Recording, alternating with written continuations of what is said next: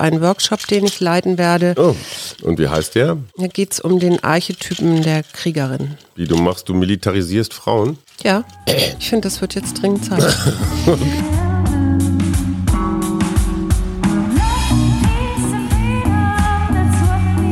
Wir, Arbeit, Leben, Liebe. der Mutmach-Podcast der Berliner Morgenpost.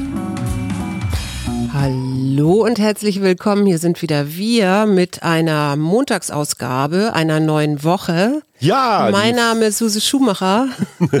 Und ich bin der Dazwischenbrüller, Hajo Schumacher. Noch zwei Wochen bis zur Bundestagswahl. Wir ignorieren heute einfach mal das aktuelle Triell vom Sonntagabend aus dem ganz einfachen Grunde, weil wir vorher aufzeichnen und Montagmorgen ganz früh raus müssen. Und keine politische, nicht nur politische Beobachter So ist es. sind. Wobei wir allerdings eine Geschichte kurz loswerden müssen. Tino Kruppalla, AfD-Chef, wurde in einem Interview oder sagte in einem Interview, dass jedes Kind ein, ich vermute, deutsches Gedicht kennen sollte und wurde dann gefragt, welches er denn so auswendig kennt. Und daraufhin fiel ihm keins ein. Ja. Das bestätigt mich in meiner, in meiner bisherigen Lebenshaltung. Ich finde zwar, dass jedes Kind ein Gedicht können sollte, ich würde es aber nicht öffentlich sagen, weil ich Nein. nämlich keins kann. Du kennst keinen. Nein. Aber ich kann eins.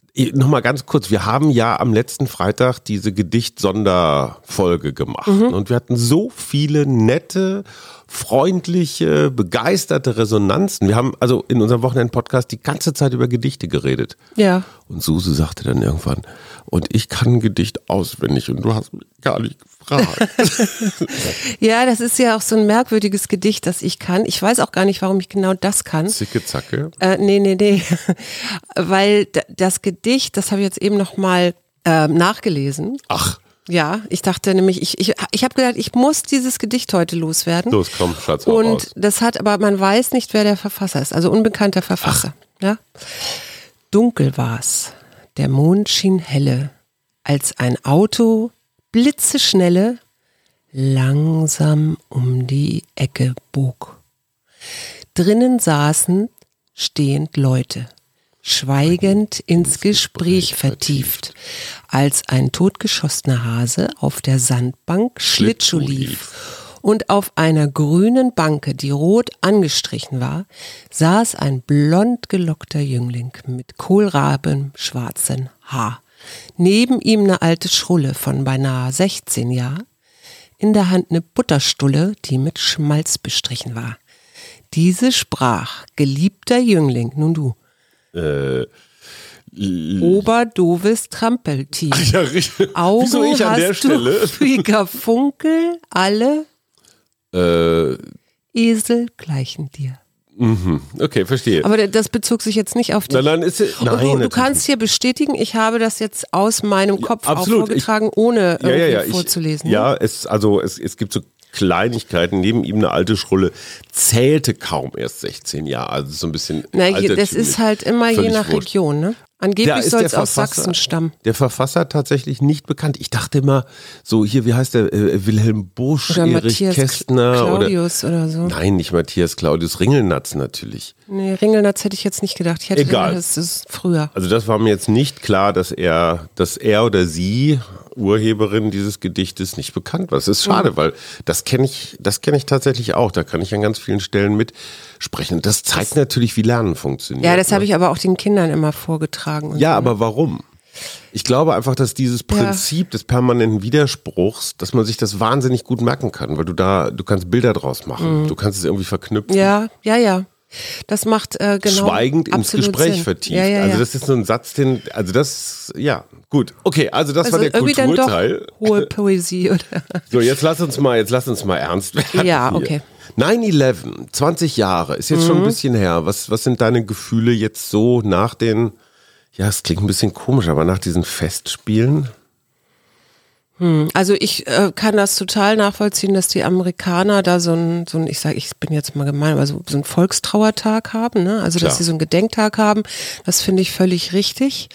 Ähm, ich selber habe an mir festgestellt, dass das so ein bisschen an mir vorbeigezogen Mhm. ist. Das liegt aber womöglich auch daran, dass ich ja einen Vortrag gehalten habe am Samstag und, Und dazu etwas obs- absorbiert war. Opsa. Opsa, Opsa Opsa. Opsa. Ich finde ja an 9-11 so spannend, dass du kannst ja fragen, wen du willst, alle wissen, wo sie waren zu dem Zeitpunkt Ja, wie und beim Tod von haben. Lady Di. Weiß auch jeder. Ja, ja, aber äh, das ist so das Erste, was mir einfällt. Und dann natürlich plötzlich dieser, dieses Bewusstsein, dass es Kräfte in dieser Welt gibt, die äh, zerstören wollen, die äh, mit einfachsten Mitteln, ne, das war ja jetzt Ja. geplant haben und was das aus, mit der Welt gemacht hat. Also es hat einfach die Welt verändert. Aber da sind wir an einem Punkt. Erstens mal, ich glaube echt, dass das ein gigantischer Zufall war. Ja. Also, dass jemand erstens mal diesen Plan hatte. Du musst ja schon ganz schön teuflisch denken, so Ja. wie kann ich die Amis im Herzen treffen. Muss immer überlegen, ein Flugzeug sollte ja auch noch auf dem Pentagon. Washington, ja, nach Washington, genau. dass das alles so funktioniert hat, dass die Jungs der Mohammed Atta das Fliegen tatsächlich so weit gelernt haben im Flugsimulator Ja, von ja. so einer großen Kiste. Und hier teilweise in Deutschland. Ne? dass das überhaupt funktioniert hat, dass die aufs Flugzeug gekommen sind, dass sie ihre Teppichmesser dabei hatten. Also dass das alles, dass das Wetter so war, wie es Mhm. war. Stell dir einfach vor, es wäre bewölkt gewesen und du hättest da oben hättest gar nichts gesehen. Ja. Ja, wären Wolken über New York gestanden, niedrige gehangen, Mhm. dann hätte es diese Bilder nicht gegeben.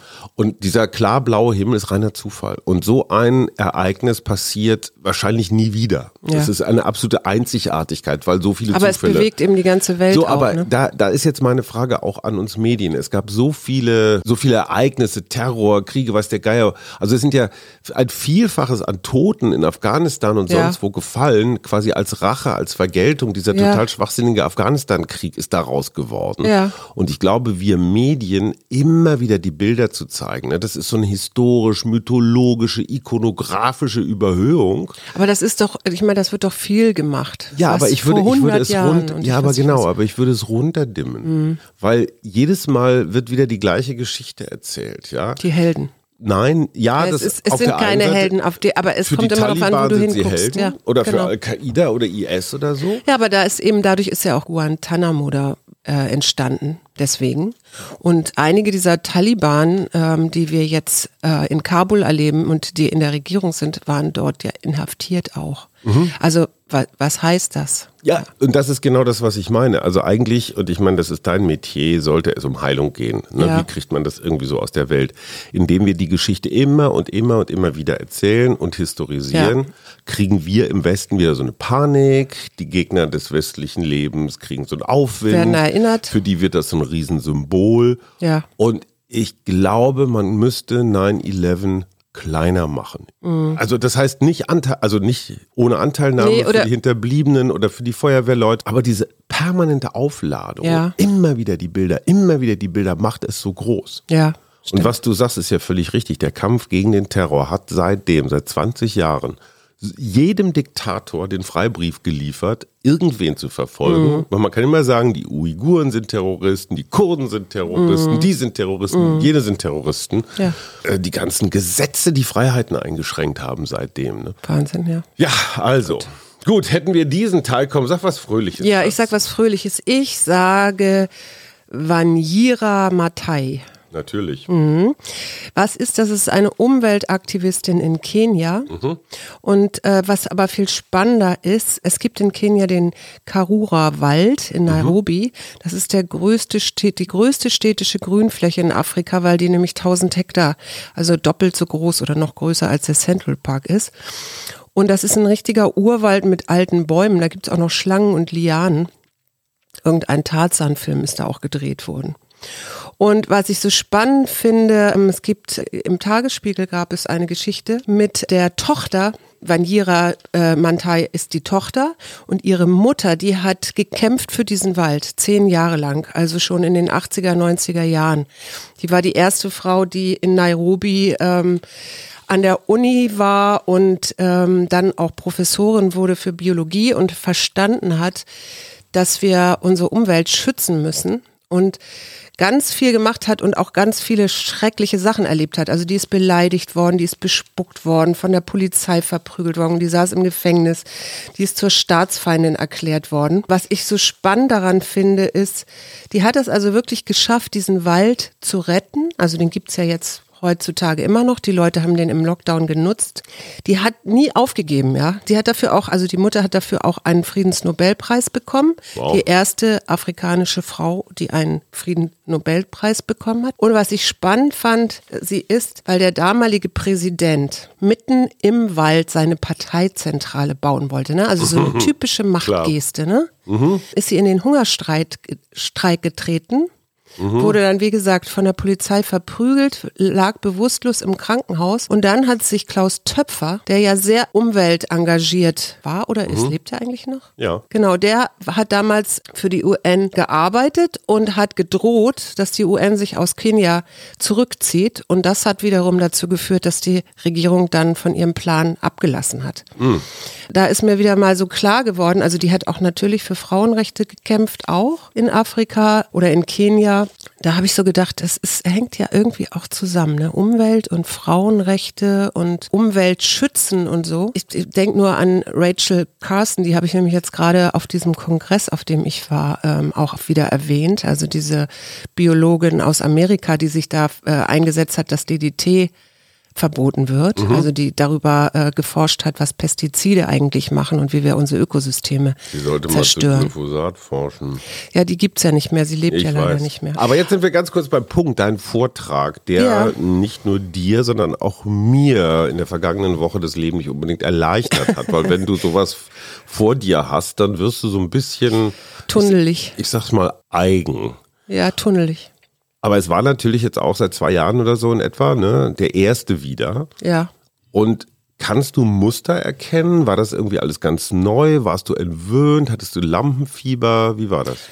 Ähm, Lampenfieber hatte ich so ein bisschen, aber äh, was ich ja inzwischen weiß, ist, wenn ich das dann, wenn der dann steht, ja, also wenn ich richtig den roten Faden habe und zufrieden mit mir selber bin und den dann für mich selber nochmal zwei, dreimal übe, dann bin ich eigentlich auch auf dem Punkt. Also dann, ich bin jetzt gespannt, die haben den ja auch auf Video aufgezeichnet äh, und ich werde mir den nochmal angucken, Ich wie ich da, wie ich darüber komme. Äh, ich das war gerne, dich nochmal angucken?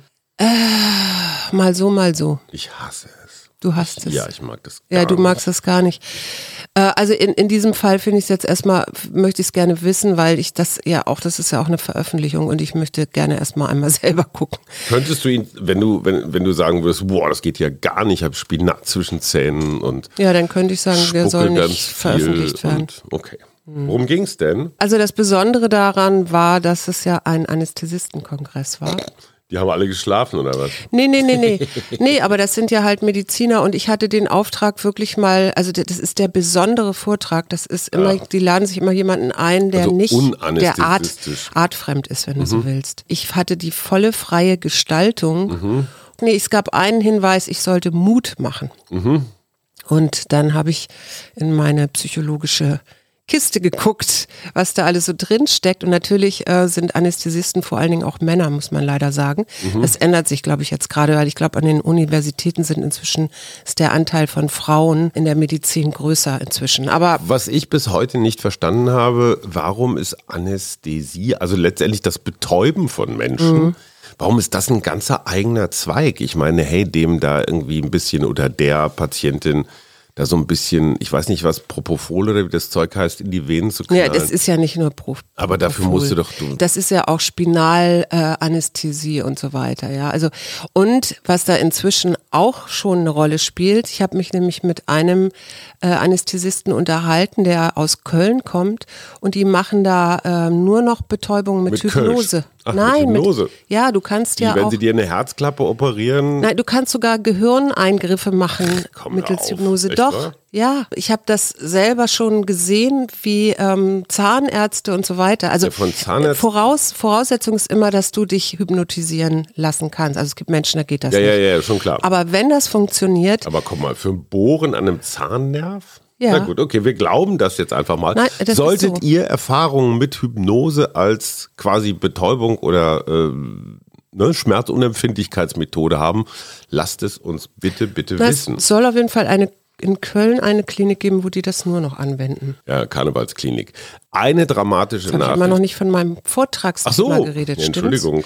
Also äh, das, was mir wichtig war, war zu vermitteln, also was Mutmachendes und ich habe über den Bias gesprochen, den kennst du, ne? Ja, warum negative Nachrichten immer, immer, Immer mehr wahrgenommen und verbreitet stärker werden wahrgenommen und sich auch länger halten. und auch länger halten als Im positive. Gedächtnis, genau. Und, Und für alle, die die Geschichte immer noch nicht kennen, negative Nachrichten haben die Menschheit in den ein, zwei, drei Millionen Jahren ihres Bestehens, das ist ja mal eine Frage, so wann hört der Affe auf, wann fing Mensch an? 40.000 Jahren in der Nein, das war ein richtig, Jungsteinzeit. Nein, der, der Homo rudolfensis ist äh, zwei Millionen Jahre alt, ja, also der Vorgänger des Homo erectus. Egal. Damals war es auf jeden Fall extrem wichtig, Angst zu haben, vorsichtig zu sein, sich wegzuducken. Also negative Mhm. Nachrichten, negative Geräusche, Botschaften hatten immer irgendeine lebensbedrohliche Auswirkung. Ja. Positive Nachrichten schön, ja, aber waren jetzt nicht fürs Überleben wichtig. Ja. Deswegen sind negative Botschaften bis heute in unserem genetischen Apparat als wichtiger, als lauter, als haltbarer. Ja, das hat das definiert. Überleben, das Überleben halt. Ähm, Ja, aber das heißt ne? natürlich, dass ich als Medienschaffender, ich kenne das, Bad News are Good News. Wir kennen diesen wahnsinnig dämlichen, aber immer noch zutreffenden Spruch. Ja, ja, und man So. kann da eben aussteigen und das, darum ging es mir. Genau, und das ist der Beitrag. entscheidende Punkt. Lässt du dein äh, Reptilienhirn für sich arbeiten? Genau. Ne, siehe hier Echokammern, Rechtsterroristen, die sich zusammenfinden und so weiter. Ja. Nur einmal ganz schnell als praktische Lebenshilfe für die kommende Woche. Wie komme ich da raus aus diesem, aus der Negativitätsfalle?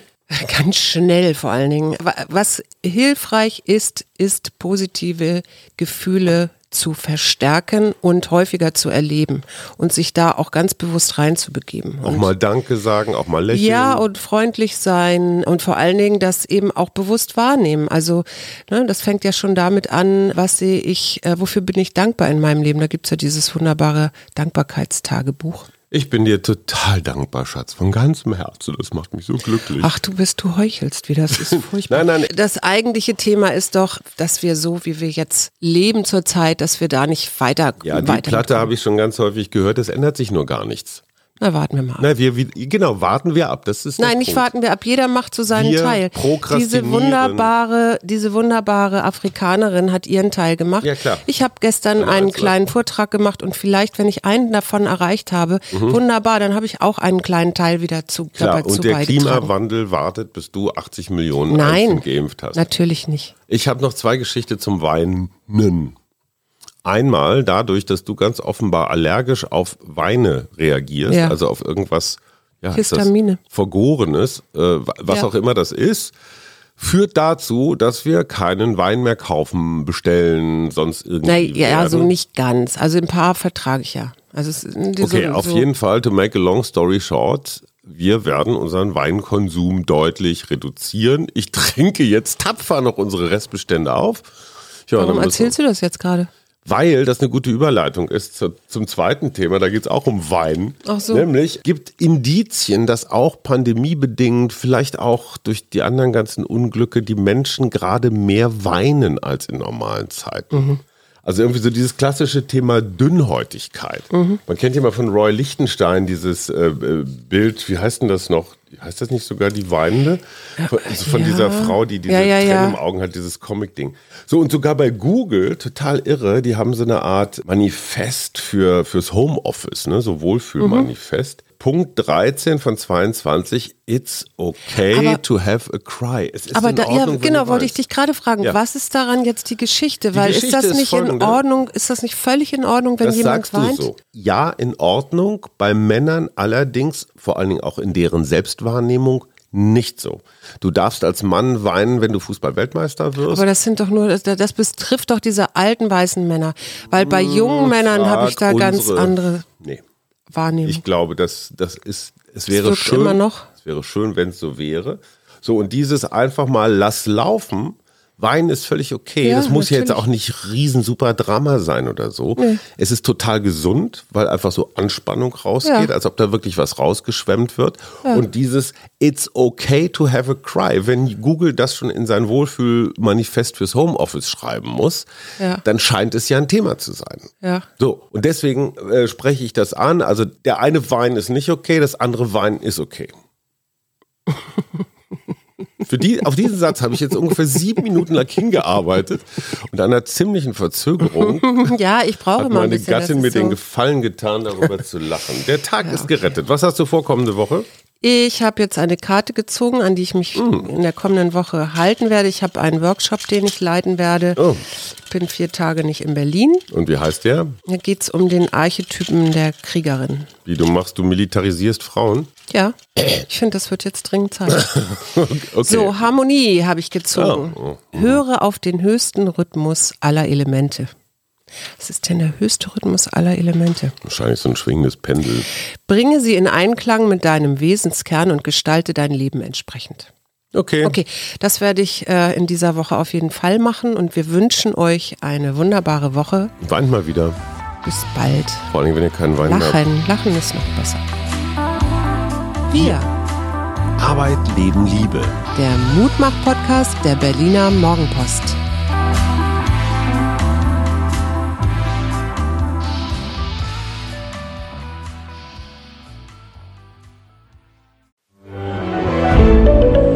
Ein Podcast von Funke.